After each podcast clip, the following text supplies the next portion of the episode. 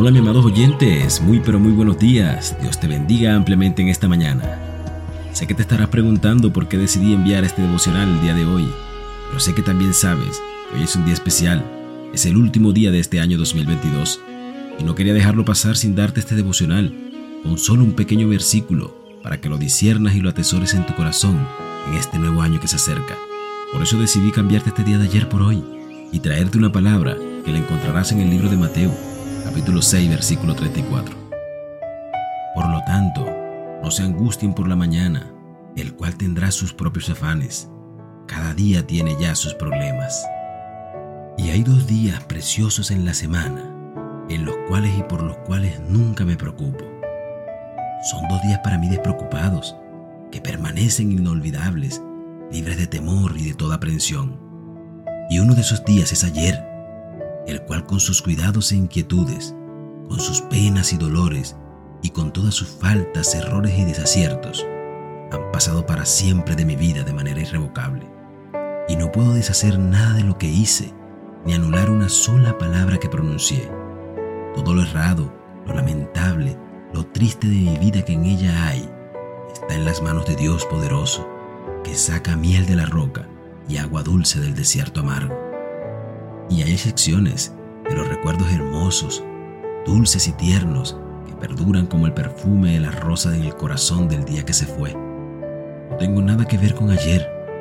Fue mío, pero ahora es de Dios. Y el otro día por el cual no me preocupo es mañana. Mañana con todas sus posibles adversidades, sus cargas, sus peligros, su gran promesa y sus comportamientos deficientes sus fracasos y errores están tan fuera de mi dominio como la estrella del cielo, la cual veo pero no puedo dominar en ella. Es un día que pertenece a Dios y su sol saldrá con su rosado esplendor o atrás de una máscara de nubes llorosas, pero al fin saldrá.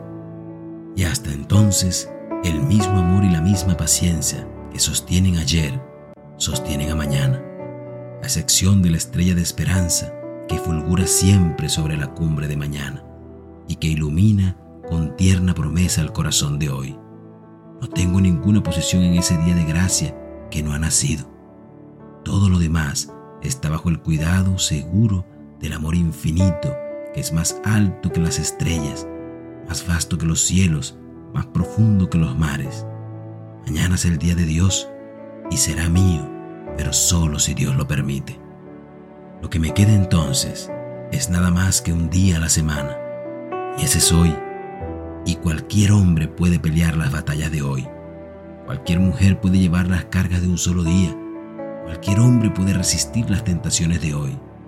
Y sí, mi amado hermano, cuando nosotros obstinadamente añadimos las cargas de esas dos eternidades horribles, ayer y mañana, cargas que solo Dios Todopoderoso puede sostener, es entonces que nos debilitamos.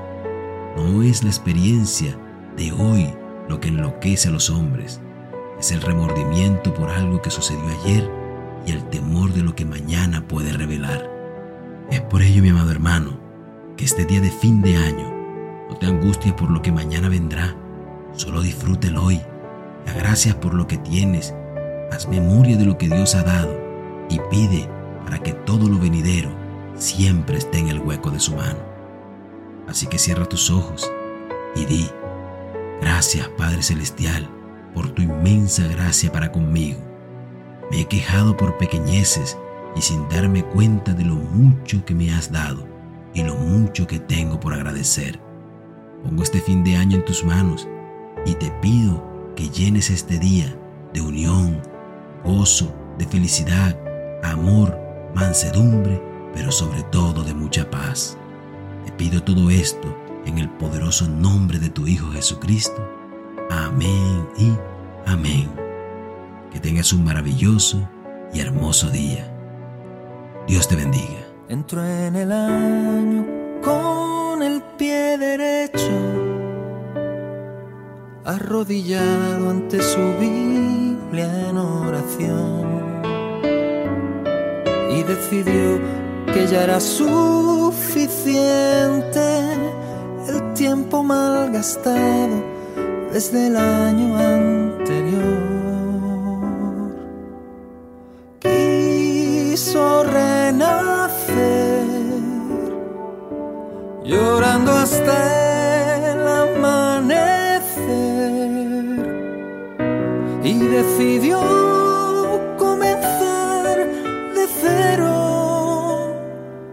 enero.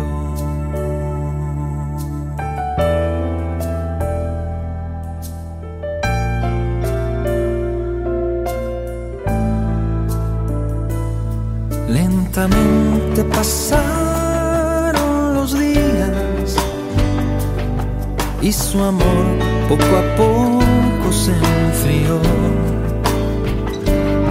El trabajo diario le absorbía y no le dejaba tiempo apenas para su Señor. Y aunque en su interior ya no sentía aquel calor, hizo de su capa un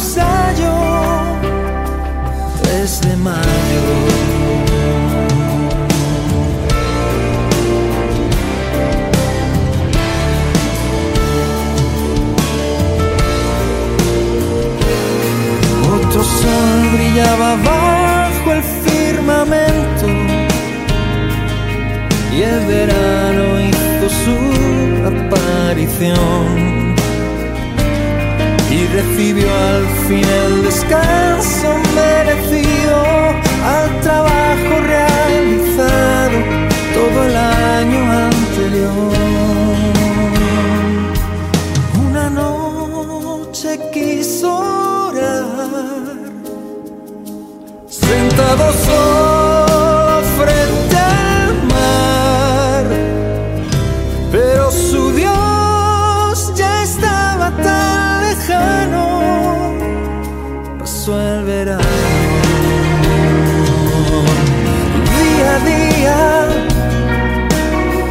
paseando por las calles, examinaba su vida. Sobran los detalles, pero fue capaz de volver al punto de partida y mirar tan solo aquel que dio por él su vida. Y descubrió el motivo de sus dificultades habían mirado a otros allá por navidades otra vez vio al Salvador en un pesebre humillado y quedó esta vez de amor su corazón prendado.